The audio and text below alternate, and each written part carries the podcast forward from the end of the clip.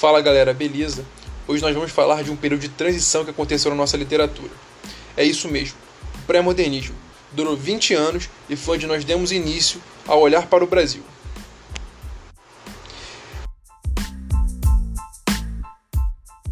Então, olhando para o Brasil, nós começamos a criar um caráter crítico social. O que, que foi isso?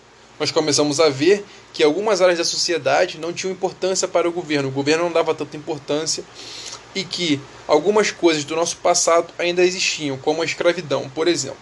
Tá? Nós vamos falar dos principais autores desse, período de transição e o primeiro deles é o Monteiro Lobato. O Monteiro Lobato ele tinha o um monopólio da indústria gráfica no Brasil, tá? era um cara que tinha dinheiro, beleza? E era um grande escritor. Ele escreveu a obra Urupês, que era uma crítica social ao, ao, à forma que o caipira era tratado na época. Essa obra fala de Jeca Tatu, que era um caipira que vivia no Vale da Paraíba, em São Paulo, tá? que, era abandonado, que foi abandonado pelo Estado. Então nessa obra ele denuncia o abandono do Estado com os caipiras. Beleza? Então Monteiro Lobato inicia é, o pré-modernismo fazendo uma crítica social. Uma outra obra, como eu disse, que o pré-modernismo nós vamos falar de uma crítica social de coisas que já vivenciamos no passado, de coisas que nós vamos vivenciar. Monteiro Lobato escreve a obra Negrinha, beleza? Que expõe a escravidão que ainda existia no Brasil nessa época. Ele fala de uma menininha, uma filha de escravo, que era maltratada pela senhoria dela, ok? Nós também temos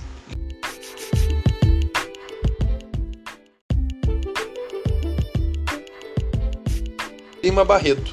Lima Barreto, sempre que você escutar esse nome, ele é um, ele é um homem, um escritor, que sempre vai falar do subúrbio do Rio de Janeiro, vai fazer uma crítica sempre voltada ao Rio de Janeiro.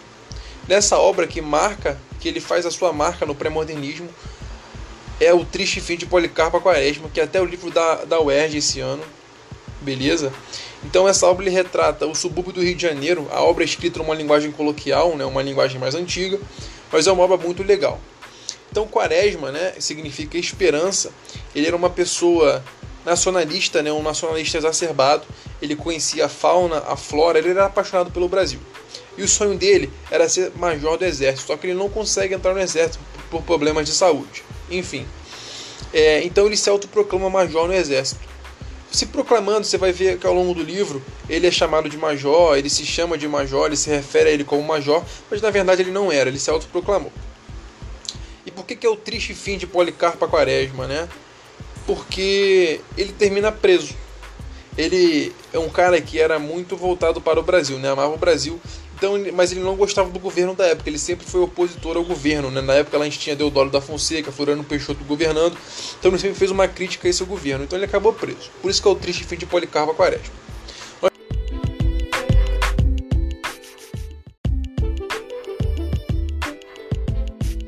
Nós também temos Euclides da Cunha. Euclides da Cunha foi um jornalista, né? Trabalhou no Jornal Fluminense por muito tempo. E Euclides da Cunha ele é enviado ao sertão nordestino para cobrir uma guerra. Que guerra é essa? A Guerra de Canudos. Tá? Ele foi enviado para lá para escrever tudo que ele via. Então ele criou a obra, ele escreveu a obra Os Sertões. Nessa obra, cara, ele revolucionou a nossa literatura. Por quê? Ele, essa obra era dividida em três partes: a terra, o homem e a luta. É bom gravar isso, tá, galera? Isso é pergunta de prova e sempre bom saber essa ordem: a terra, o homem e a luta. A terra, ele diz sobre, ele retrata as mazelas, a fome, a seca e a miséria que existia, tá, no sertão. O homem, ele fala sobre o sertanejo, né? Que o sertanejo é antes de tudo um forte. Ele escreve isso no livro dele. Ele é, antes de tudo, um forte por quê? Porque ele vive na fome, vive na seca, ele é abandonado pela sociedade, ele é marginalizado. Tá? O sertanejo também ele pode ser chamado de Hércules Quasímodo, é uma alcunha. E por fim, a última parte do livro que é a luta, né? que ele fala sobre a Guerra de Canudos. Outro cara importante que nós temos na nossa literatura é Augusto dos Anjos. Augusto dos Anjos, ele é um cara complexo. Por quê? Ele era um cara simbolista, mas ele é considerado modernista porque ele introduziu à literatura as palavras não poéticas, ou seja, introduziu a literatura as palavras científicas e as palavras que não eram comuns. Por isso que ele é considerado modernista. Palavras é, que não são poéticas. O verme, o cuspe, o escarro, essas coisas. E as palavras científicas, o ácido, o carbono, o deus do carbono, o filho do carbono, o verme, né, que é o nosso maior inimigo, de acordo com Augusto dos Anjos. Então a gente vai ver isso ao longo dos livros dele. Do livro não, né? O livro. Ele só escreveu um livro que é um compilado de poemas que ele escreveu, que é o livro Eu. Beleza? Então ele é considerado um poeta moderno, mas ele é um poeta simbolista. Outro autor importante é Graça Aranha. Graça Aranha ele escreve a, escreve a obra Canaã, que fala sobre dois irmãos alemães que vêm para o Brasil. Né? Ele retrata essa miscigenação que o Brasil tem, que o Brasil possui. É uma obra que vive em dualidade, né? sempre em oposição por parte dos irmãos. Um com pensamentos positivos e outros com pensamentos negativos. Tá? que um vai que a gente vai conseguir e o outro que não vai conseguir. A obra fica nessa jogada de, de antíteses o momento inteiro.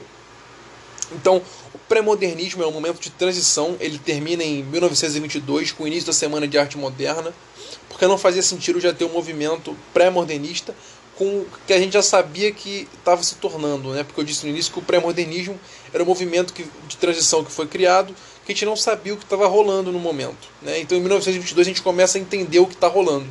Tá?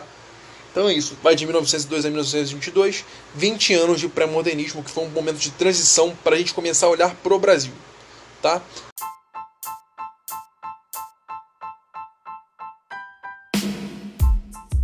Tamo junto e bons estudos.